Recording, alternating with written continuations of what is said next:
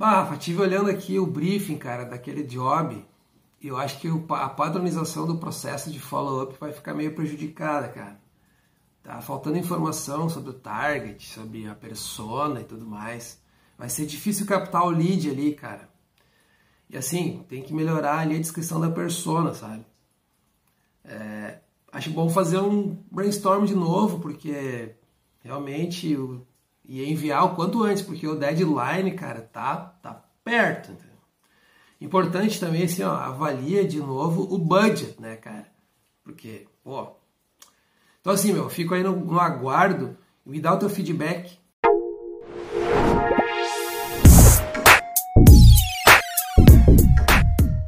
Olá, seja bem-vindo ao canal Descomunica. Aqui é Pablo Wiedemann e estou novamente com meu amigo Rafael e o assunto de hoje, como você já deve ter percebido, é sobre o excesso de termos ou inglesismos presentes na comunicação e no marketing. Esse tema é um tema bastante interessante porque muitas pessoas já, já têm esse no, no, no seu vocabulário, porém o pequeno empresário, às vezes aquele empreendedor, ele às vezes não entende muito bem do que se trata.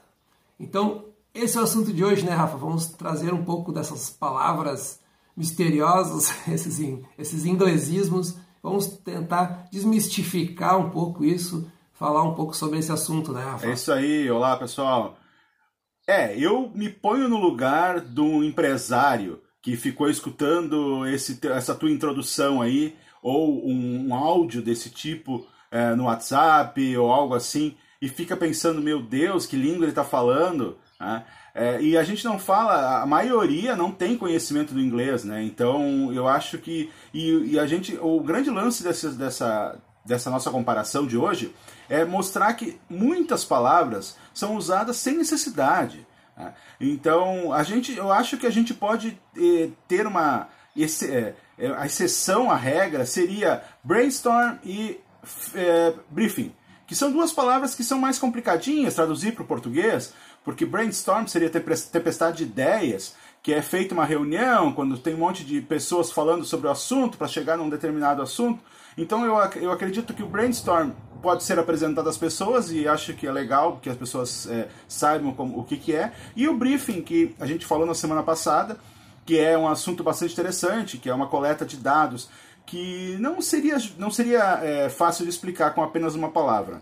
É, Pablo, eu acho que, ah, tirando essas duas é, palavras, tem muita palavra que não precisava ser usada. Então eu acho que a gente vai dar alguns exemplos, eu acho que é legal a gente começar a dar uns exemplos, porque é, é o que tu falou, é um excesso do inglês que é, parece que a pessoa quer se mostrar, que ela sabe é, que ela é profissional, e isso às vezes ilude o, o, empresário, né? Então, por exemplo, as pessoas têm costume de usar, eu vou citar algumas, tá, Pablo? Tu vai me uh, comentando aí alguma coisa, mas, por exemplo, eh, o pessoal tem costume de falar em case, né? Ai, eh, nós vamos ter que estudar este case. Case nada mais é do que caso. Então não precisa falar case, é caso, é um caso, é uma. Mas é, é, são desnecessários. Então, se a gente, todos eles, a gente falar alguma coisa de mal deles, a gente vai você dizer, tá, mas para que, que usam isso, né? Esse é o grande lance. Então, Rafa, falando das, das palavras que a gente trouxe na abertura aí. Vamos lá. A primeira que a gente comentou lá, briefing, né? Que é tem a ver com o assunto do episódio anterior, que nós falamos que nada mais é que um documento super importante, né, Rafa? Que, que vai uh, dar os caminhos para ação, né? Vai, vai dar ali todas as informações necessárias para o desenvolvimento do trabalho ou do job, já é a segunda, a segunda palavra, né? Então, job nada mais é que o trabalho ou o serviço a ser executado. Tradução de job, trabalho, né, para português. Rafa, quer completar com mais alguma coisa? Não, é isso aí. Eu acho que se a pessoa quiser saber um pouco mais sobre o briefing, nós temos outro episódio que a gente pode deixar isso, aqui na tela, né? Cards. É, e é isso. E sobre o job é isso aí. A tradução é simples, é trabalho, serviço, tarefa, né? É, então não precisaria dizer job, né? Mas é, já é essa coisa de da publicidade e gostar de é, falar dos termos técnicos prazer, e é do inglesismo, né? Para deixar a coisa bonita. A, a terceira palavra então colocamos lá, follow-up. Follow-up é o que, Rafa? Fala aí para nós, o que é follow-up? Follow Traduzindo follow-up, o que é? é? é, é follow-up, traduzindo, é, é acompanhamento.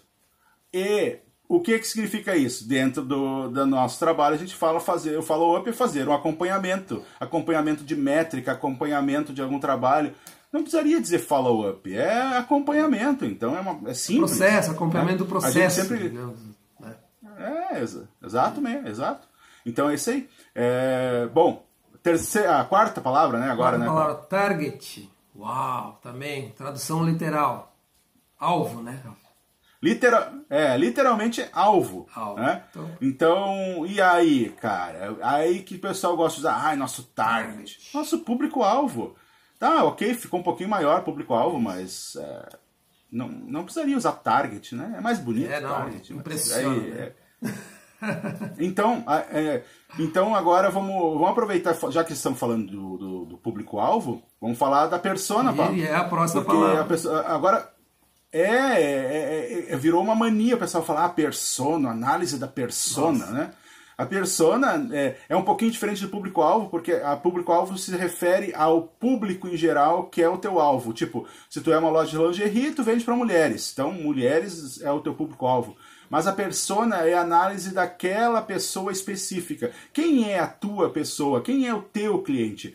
Qual é o gosto dela? O que, ela faz dia a dia? É, como ela gosta de usar as roupas dela? É, o que, qual é a rotina dela, né, Pablo? Não sei se tu quer dar um exemplo aí da, dessa, dessa, da, como caracteriza uma persona. A persona, então, seria definir, detalhar quem é o público-alvo, né? É, por exemplo, a pessoa acorda de manhã, 6 horas, 6 e 30 está na academia, vai trabalhar, depois ela vem para casa, ela não, ela não almoça em casa, ela almoça fora, é, ela leva o filho na escola, o filho, volta para o trabalho, busca o filho na escola, deixa o filho com a avó depois, porque ela precisa ir para aula de inglês e depois ela vem para casa, pega o filho ou a filha, gosta de tomar um vinho antes de dormir e fazer uma leitura. Assim, é um, uma, um detalhamento bem genérico, mas esse, esse nível de detalhamento seria, faz, seria a persona, fazer esse detalhamento de, do público-alvo, né? É, porque é, com esses detalhes que tem sobre a pessoa, tu pode, por exemplo, nós falamos, eu falei de uma loja de lingerie, por exemplo, tu pode fazer uma interferência num, em alguma propaganda de lingerie, é, desculpa, na, numa propaganda de vinho, por exemplo, né? porque tu percebeu que essa tua, a tua persona que tu quer que compre teu lingerie gosta de tomar um é. vinho. Então, daqui a pouco, numa propaganda, tu pode usar uma pessoa de lingerie tomando Exatamente. vinho. Exatamente. É, é, ela é, digamos que, tu... que ela é uma mulher, público-alvo seria mulher consome, digamos, é, lingerie, mas ela gosta de vinho. Então, tem esse detalhamento da persona que, que vai talvez produzir um efeito melhor na mídia, né? na, na ação que vai se fazer na, na, propaganda, enfim. É isso aí. É.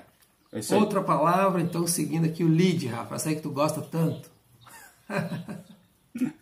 É, é, é, que eu, eu sempre critico essas palavras que são usadas em excesso, né? Lead é uma coisa que, que a gente, se mexer com alguma coisa em marketing ali, tu vai ler leads, ai, a captação de leads. Ah, gente, é, é, eu sei que é uma palavra que está em, em, inglês e é, é, é, substitui uma outra, mas é, não precisa ser usada é, com tanto excesso, né? Lead é nada mais do que teu público que tu quer captar, aquele, aquela pessoa que tu busca captar, que é aquela pessoa que tu é teu cliente em potencial, digamos assim.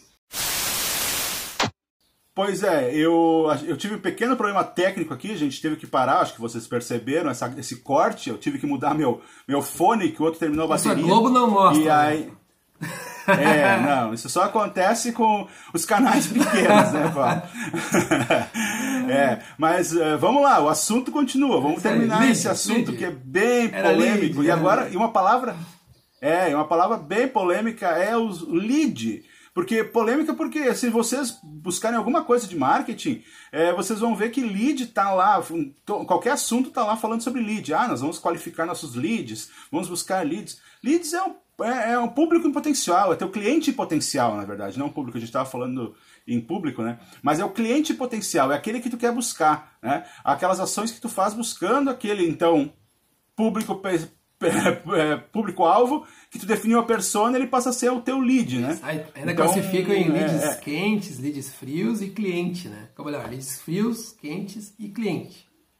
É, exato. Então, uh, eu acho que por isso que a gente implica com essa coisa, porque o excesso. Se vocês buscarem alguma coisa sobre marketing, você vai lá, ah, captação de leads, é uma coisa muito comum, né? Aparecer. Então a gente diz que não precisaria usar esses termos, né? Mas não é que esteja errado. Seria né? captação de cadastros, né? Cadastros é, do público ali definido na, na, no, na persona. É, exatamente, aí que tá.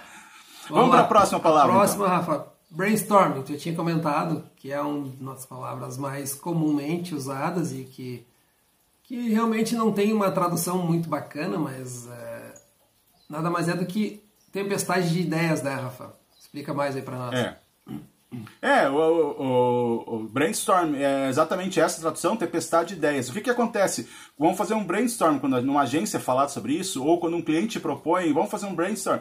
É uma reunião para que todo mundo exponha suas ideias e dali possa surgir a, a, nova campanha, o novo objetivo de um, de um, de um material gráfico. Nome, né? Enfim, Tudo, é, né? Lançamento de produto, é, qualquer coisa que vai se fazer ligada e envolve o marketing. É, tem deve ser feito esse processo né, de, de, de reunião com. A gente tinha uma professora, né, a gente vai lembrar, é, que ela dizia: no, no brainstorm é proibido dizer não, né? Porque as ideias, é. às vezes, as mais, entre aspas, malucas, são as melhores, às vezes, né?